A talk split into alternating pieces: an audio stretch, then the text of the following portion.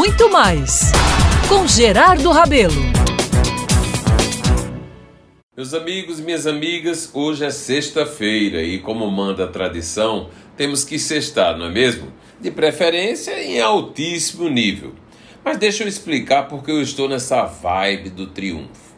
Agendei para hoje, no final da tarde, bater um papo com a escritora Elizabeth Marinheiro em Campina Grande, terraço da casa dela, viu, na antiga Guabiraba, com aquela brisa fria da serra, tomando um café São Brás, super quente.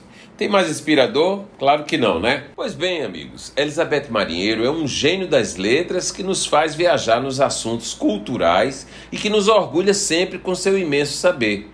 Ao lado dela, sinto a força da expressão, percebo as sutilezas das palavras.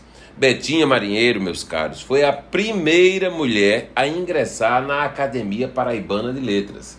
E a partir dela surgiram na cena masculina daquela casa quase uma dezena de valorosos talentos femininos. É uma desbravadora, visionária com quem mantenho a mais fraterna amizade. Nesse encontro de hoje, cheio de expectativas, vou buscar capturar mesmo, né? A Betinha Marinheiro divertida, do bom humor, crítica feroz daqueles que não estão nos trilhos do conhecimento. Devo encontrar, e certamente vou registrar por aqui, as histórias do hoje, porque Betinha baseia a atualidade, claro, com o que foi conquistado a duras penas, com muito talento no passado. Quero ter um papo cabeça com esse personagem maduro, incrível e intenso da nossa melhor literatura. Quero relembrar as famosas tessituras que ela colocou nas páginas dos jornais paraibanos e que fizeram tanto sucesso.